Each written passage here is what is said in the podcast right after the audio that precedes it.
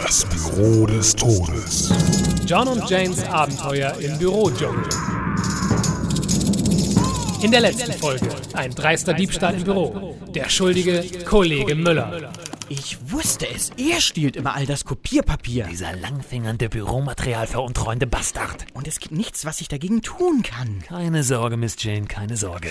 Seine krankhafte Papieraffinität wird ihm zum Verhängnis werden. Oh, Mr. John, was haben Sie getan? Haben Sie sich etwa beim Chef über ihn beschwert? Aber nein, Miss Jane, so etwas Skrupelloses würde ich niemals tun. Aber nehmen wir mal an, nur rein hypothetisch, dass jemand mit einer Machete, nicht ganz unähnlich jener, die ich an meinem Gürtel trage, die Hängebrücke, die zum Kopierer führt, angeritzt hätte.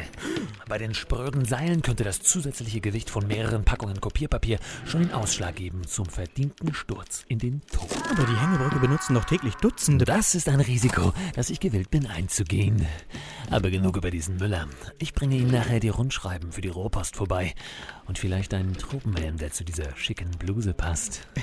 Das ist aber sehr aufmerksam von Ihnen, Mr. John. Sagen Sie doch einfach John Jane. Bis nachher. Was für ein Teufelskerl. Wird der diebische Müller auch weiterhin Kopierpapier stehlen? Werden die sympathische Teilzeitschreibkraft Jane und ihr neuer Kollege und Berufsabenteurer John der grausamen Rache ihres feigen Erzfeindes entkommen? Und wann werden endlich die Urlaubsanträge bearbeitet? Schalten Sie auch das nächste Mal wieder ein, wenn Sie Jane sagen hören. John, ist etwa Fleisch in den Gemüsebratlingen? Nur für den Geschmack, Jane.